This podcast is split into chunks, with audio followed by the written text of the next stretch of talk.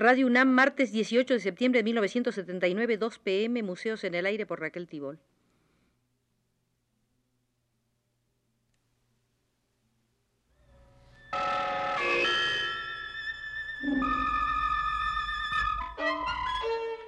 Radio UNAM presenta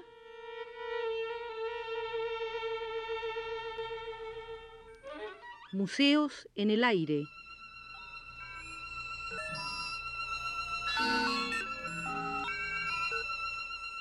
Programa a cargo de Raquel Tibol.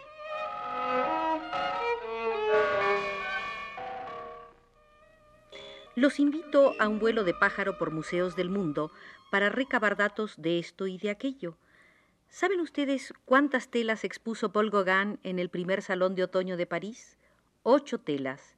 Pero cuando se inauguró la muestra, él acababa de morir en Atuana, en las Islas Marquesas. La mayor parte de su obra la había realizado en Tahití. Piezas de este gran ciclo se conocieron en el Salón de Otoño de 1906.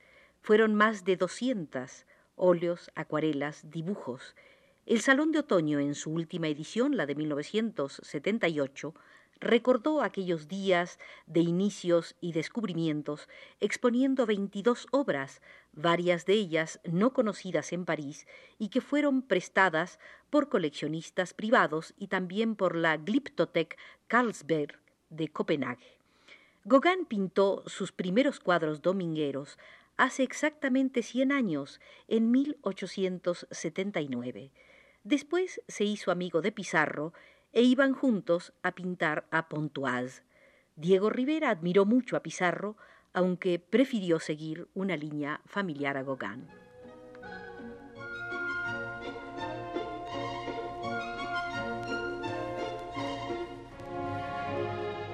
El pasado 30 de julio, el formidable Henry Moore, el británico que aprendió la lección del arte prehispánico, cumplió 81 años de edad. Descendiente de agricultores y mineros, nació en Castleford, llevando en su sangre unas gotas irlandesas. Dicen que a esto último se debe el sentido de sus formas dramáticas. Pensó ser maestro de escuela, pero terminando la Primera Guerra Mundial, ingresó a la Academia de Bellas Artes de Leeds, gracias a una beca. Ya más ubicado se fue a completar conocimientos al Real Colegio de las Artes de Londres. En 1925, con otra beca, esta vez para viajes, se fue a recorrer París, Venecia, Rávena, Roma y Florencia. Pasaron 47 años y en 1972 Florencia le honró de manera similar como tres años después honraría a Siqueiros, en grande. Siendo muy inglés, Henry Moore asimila no sólo la estatuaria mexicana, sino también la griega y la renacentista italiana. Miguel Ángel, sobre todos, ejerce enorme influencia en su concepción del espacio. Tampoco hay que hacer a un lado lo que recibió de Picasso, del surrealismo, de los constructivistas rusos a través de su buen amigo Naum Gabo. También supo mirar el arte abstracto. Sus temas predilectos son las figuras femeninas y el grupo familiar. Oigan lo que ha dicho a este respecto. A mi juicio, un largo e intenso estudio de la figura humana es la base necesaria para un escultor. La figura humana es la más compleja, sutil y difícil de captar, tanto en forma como en construcción, y por lo tanto es la más emocionante forma para el estudio y la comprensión. Cada talla que hago toma en mi mente un carácter y una personalidad humanas y en ocasiones de algún animal. Esa personalidad rige el diseño y sus cualidades formales. Solo al desarrollar las formas concretas sé si la obra me satisface o no.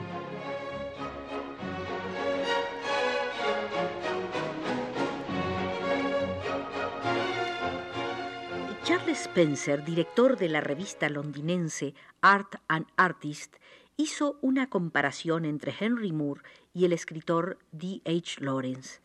Este también fue hijo de minero y él sí llegó a ejercer como maestro de escuela. La similitud que encuentra Spencer es que ambos han sublimado instintos al dar a las formas una relación simbólica con la naturaleza y el paisaje, habiendo extendido el sentido humanista a una reacción emotiva ante todo lo que crece y se desarrolla.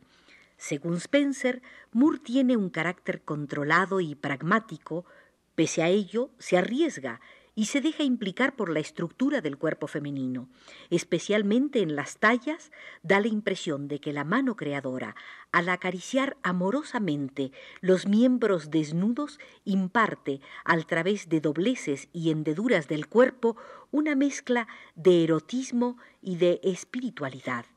Uno de los rasgos más impresionantes del talento de Henry Moore es su capacidad para crear muchísimas variaciones sobre unos pocos temas.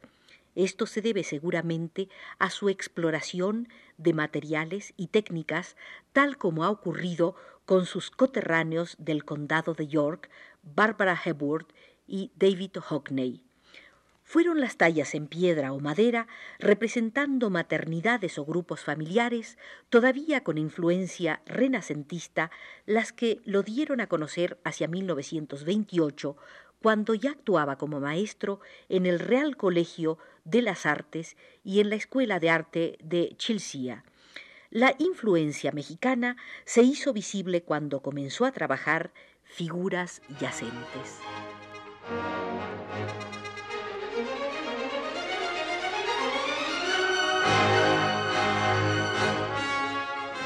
Al sobrevenir la Segunda Guerra Mundial hace 40 años, Moore ya había madurado considerablemente como escultor. Fue designado por el gobierno de la Gran Bretaña como artista oficial de guerra. La tragedia bélica lo reintegró al humanismo. Sus bocetos de los londinenses durante los bombardeos aéreos, refugiados en las estaciones del metro, figuran entre sus imágenes más íntimas y conmovedoras son parte de la crónica histórica de su pueblo. Al término de la guerra afirmó Creo que de ahora en adelante la pintura y la escultura serán más vivas y se harán más humanistas pese a la preponderancia de artistas abstractos. Existe un desfase en la labor de muchos y esto se comprende debido a las inquietudes experimentales. Fue en la primera Bienal de Venecia celebrada después de la guerra, la de 1948, cuando Henry Moore ganó fama internacional, habiendo obtenido el Gran Premio de la Bienal. De ahí en adelante, Moore influyó a escultores de todo el mundo, y esto sigue ocurriendo. Después de él, en Gran Bretaña, han surgido escultores tan creativos como Robert Adams, Armitage, Caro, Paolozzi, todos ellos con audiencia mundial. Caro, por ejemplo, se inició como ayudante de Henry Moore. Como muchos de los grandes artistas, Moore no corre tras las ventas, digamos como Tamayo, y tampoco pide que su museo personal esté frente al Museo Británico, como lo pretende Tamayo con los cimientos que se están echando cerca de antropología. Henry Moore ha donado un importante conjunto de su obra a la nación británica, y para el caso se han adecuado salas en los planes de remodelación de la Tate Gallery. El mejor museo Moore se encuentra en los jardines y prados de su propia casa a las afueras de Londres. En su testamento estableció que esa casa será convertida en museo permanente de su trabajo. Por último, recordemos lo que este gran escultor contemporáneo ha dicho de la escultura prehispánica. Cuando vi la escultura mexicana, me pareció auténtica y muy ligada a su entorno. Me recordaron tallas del siglo XI que vi de niño en las iglesias de Yorkshire. Habrá que ir a buscar esas tallas para ver qué tienen en común.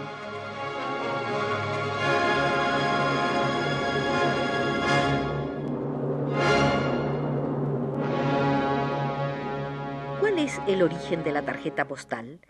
Se sabe que en el siglo XVIII hubo en París una pequeña industria de cartas ilustradas, llamadas también por Goethe pequeñas estampas. Otro dato. En 1855, los grabados en madera de pequeño formato tuvieron gran éxito. En 1860, vistas de Berlín así impresas recorrieron Europa y otros continentes. Pero la tarjeta postal propiamente dicha surgió gracias a un decreto de 1869 firmado por el director del correo alemán. Dicho decreto estipulaba que a partir de ese momento se admitía la correspondencia por medio de tarjetas ilustradas. En Francia, el decreto similar se expidió en 1872. La tarjeta postal quedó oficializada, aunque conoció su época de oro hasta fines del siglo pasado y gracias a la popularización de la fotografía. La primera invasión de tarjetas postales por el mundo entero se produjo entre 1900 y 1925. Hoy las tarjetas postales de hace 50 o 70 años se consideran piezas de colección ya se realizan salones internacionales de la tarjeta postal. Ustedes se preguntarán cuánto cuesta una pieza importante de colección. Pues alrededor de unos 250 dólares. Los precios suben hasta en un 500% en solo cinco años, y esto se debe a que, por ejemplo, solo en Francia existen 100.000 coleccionistas que poseen un promedio de mil tarjetas cada uno. Se estima que en todo el mundo hay un millón de coleccionistas de tarjetas postales. Los más conocidos están en Bélgica, Gran Bretaña y los Estados Unidos. Lo mismo que ha ocurrido con la filatelia, las colecciones de tarjetas postales giran en torno a temas específicos, digamos trenes de 1900 a 1920 o grandes cantantes de music hall, tarjetas religiosas anteriores a 1900, tarjetas referidas a los movimientos feministas, tarjetas donde se describía como cosa bonita la Primera Guerra Mundial, tarjetas con figuras y escenas campesinas. Debido a todos estos antecedentes, la exposición, organizada en el curso de este año por el Museo de Artes y Tradiciones Populares de París, fue muy importante. En ella se destacó no solo la parte anecdótica de las postales, ya de por sí muy atractiva, sino también la sustancia sociológica que las tarjetas postales contienen. Por fin, el archivo de tarjetas postales se ha comenzado a tomar en serio y no solo como entretenimiento de coleccionistas.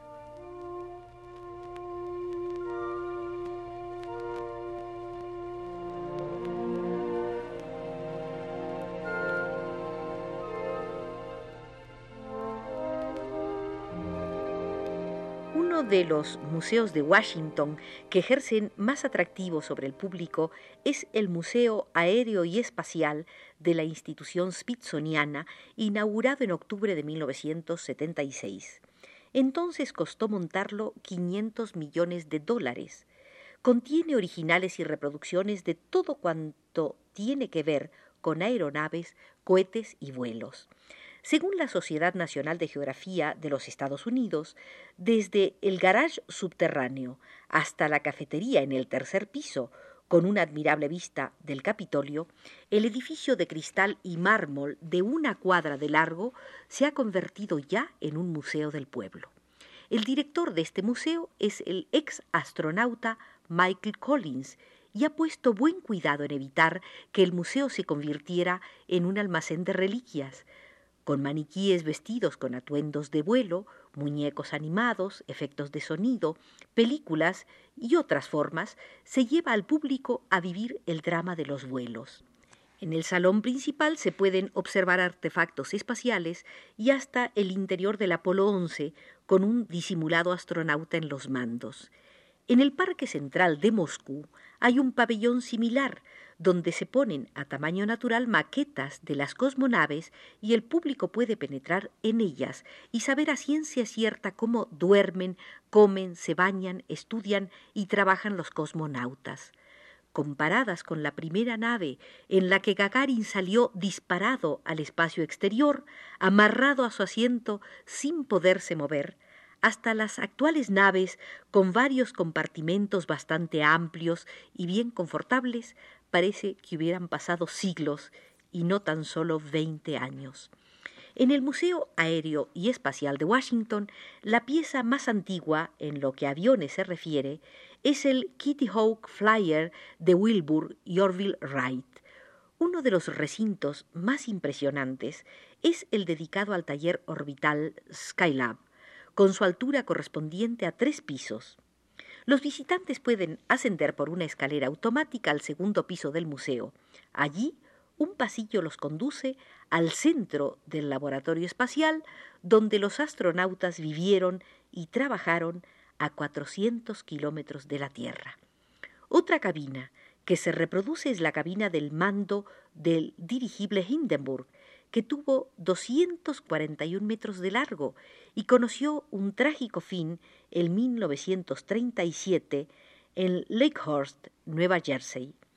Hay una reproducción del globo multicolor de Montgolfier que se elevó en Francia en 1783 hasta la góndola del explorador segundo, en el cual dos capitanes de la aviación militar norteamericana en un experimento patrocinado por la National Geographic Society, establecieron en 1935 una marca de altura de 21.718 metros, la cual fue superada solo 21 años después, es decir, en 1956.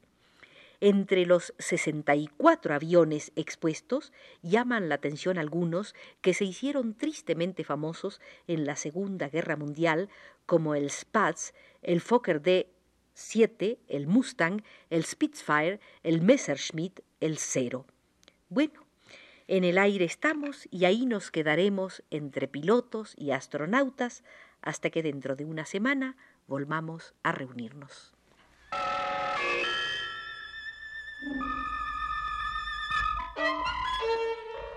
Este fue Museos en el Aire.